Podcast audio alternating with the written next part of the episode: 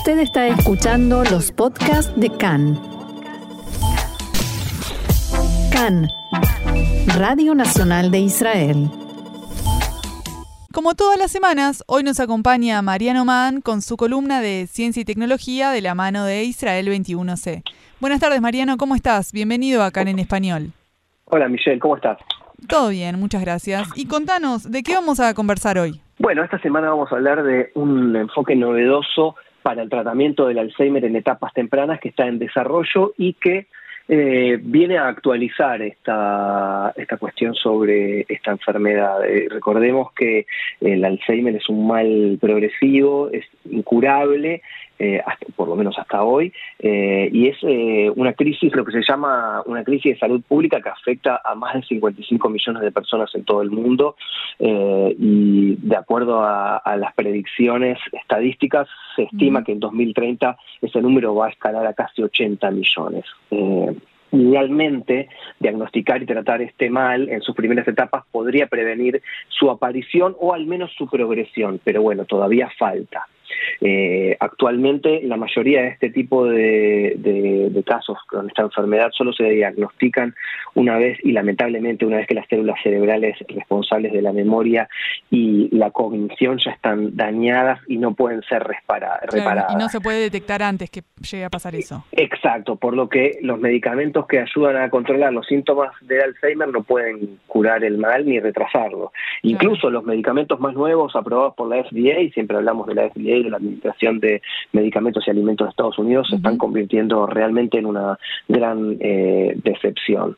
Eh, para entender cuál es el nuevo enfoque, me gustaría hacer un una breve repaso eh, o, o, una breve explicación sí. sobre qué es lo que ocurría hasta antes de ayer, si se quiere.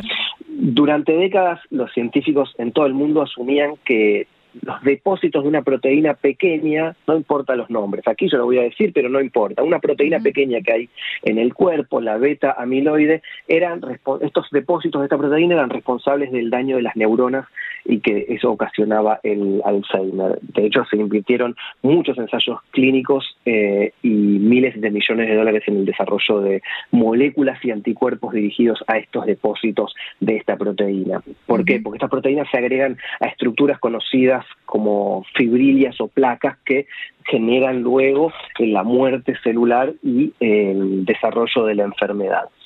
Sin embargo, ahora los investigadores saben que las estructuras anteriores, más pequeñas, son las verdaderas culpables. Es decir, que atravesar la barrera de, de lo que ocurre en el cerebro para tratarlo es muy difícil en, en, en, el Alzheimer. No es una enfermedad neurodegenerativa como otras, en claro. donde quizás es más claro eh, ver por dónde se puede entrar a a trabajar eh, y intentar retrasarlo, ¿no? Como incluso con el Parkinson y el oxígeno, las terapias de oxígeno hiperbárico. Bueno, en este caso, eh, un profesor llamado Shai Rainpur del Departamento de Química de la Universidad Barilan utilizó una técnica absolutamente diferente insisto, no se vuelvan locos con los nombres, usó una técnica llamada teranóstica, que es una técnica que utiliza energía nuclear para visualizar y eliminar eh, células cancerosas. Y gracias a esta aplicación, hoy es posible transportar materiales radioactivos hacia la zona de, de precisa un tumor para tratarlo sin afectar otras células y tejidos sanos. En este caso, eh, la técnica eh, lo que permite es identificar y tratar los, los signos presintomáticos de la enfermedad de Alzheimer, es decir, cuando ya empieza a haber alguna cuestión que no cierra del todo claro. y eso tiene que ver con lo que está atento la propia persona o eh, el entorno de aquella persona que tiene esto.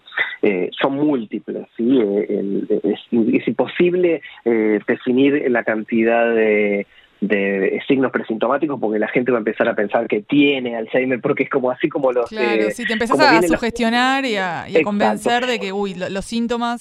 Pasó mucho con el corona también ahora en, en los últimos tiempos y bueno... A eso, eso mismo iba a decir, y también ocurre cuando leemos los prospectos de los medicamentos. Va a tener sí. mareos, va a tener diarrea. Los efectos secundarios son terribles.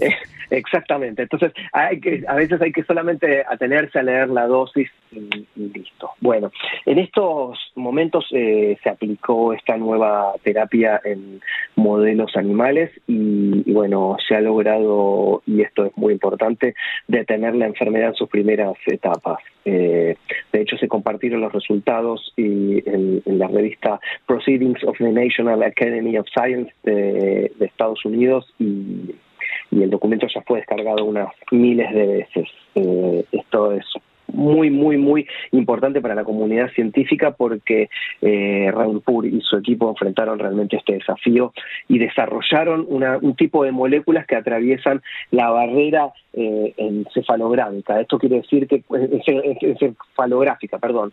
Cuando estas moléculas eh, se pusieron junto a esta proteína que había hablado anterior, en el de, la beta amiloide, bueno, eh, no se generaron cadenas idénticas similares, es decir, que se haya replicado el Alzheimer a nivel eh, celular. Y bueno, en pruebas en modelos de gusanos y ratones, en las moléculas demostraron ser efectivas para, para detectar signos tempranos y, bueno, mitigaron eh, lo que se llama eh, déficit en el comportamiento, ¿no? que es cuando las personas se confunden o la cognición, la memoria, el aprendizaje, toda esta cuestión que va dejando, aislando a una persona del tiempo y espacio en el que vive.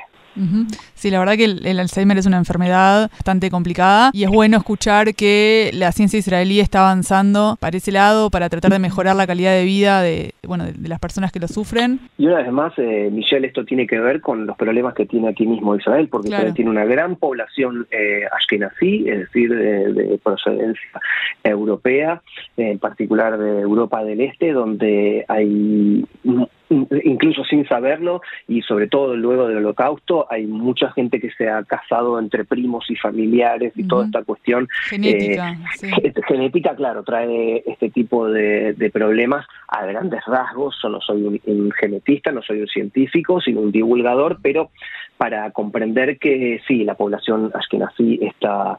Eh, Más propensa, digamos. Exactamente, tiene propensión al Alzheimer. Eh, en los modelos de animales eh, que detectaron, se pudo detectar la enfermedad en primeras etapas, incluso antes de que se formen estas cadenas moleculares que se replican y generan eh, que el Alzheimer vaya creciendo. Y en este caso dicen los científicos que estas moléculas sintéticas, en contraste a los clásicos anticuerpos que se venían usando, eh, permanecen en el cuerpo por mucho más tiempo, por lo que es probable que se necesiten menos inyecciones o aplicaciones de, tratamiento. Esto se lo dio eh, la, cantidad de pruebas que se hicieron en, los animales, eh, que lo que tiene que ver con cruzar la barrera hematoencefálica, que era lo más difícil hasta hoy. Así que en principio la idea final de esto es convertir estas moléculas sintéticas en un fármaco experimental y luego eh, en yo calculo que de acuerdo a lo que suele tardar este tipo de, aprobación, entre unos 5 y 7 años podría ser aprobado y comenzar a ser suministrado, porque por ahora en principio son pruebas con animales que exista, que esté la esperanza y que se esté trabajando en esto también es sumamente importante. Eso es muy importante, la verdad que sí, porque sobre todo al encontrar un nuevo enfoque, cuando la ciencia se, se había estancado con el clásico enfoque que tenía, eh, es importante saber que, bueno, hay un horizonte al que se puede alcanzar, como por lo menos para tratar de dar eh, una herramienta más en la lucha contra esta enfermedad neurodegenerativa. Bueno, muchas gracias Mariano Mann por estar con nosotros una nueva semana con la información de ciencia y tecnología de la mano de Israel 21C. Bueno, hasta la semana que viene. Hasta la semana que viene.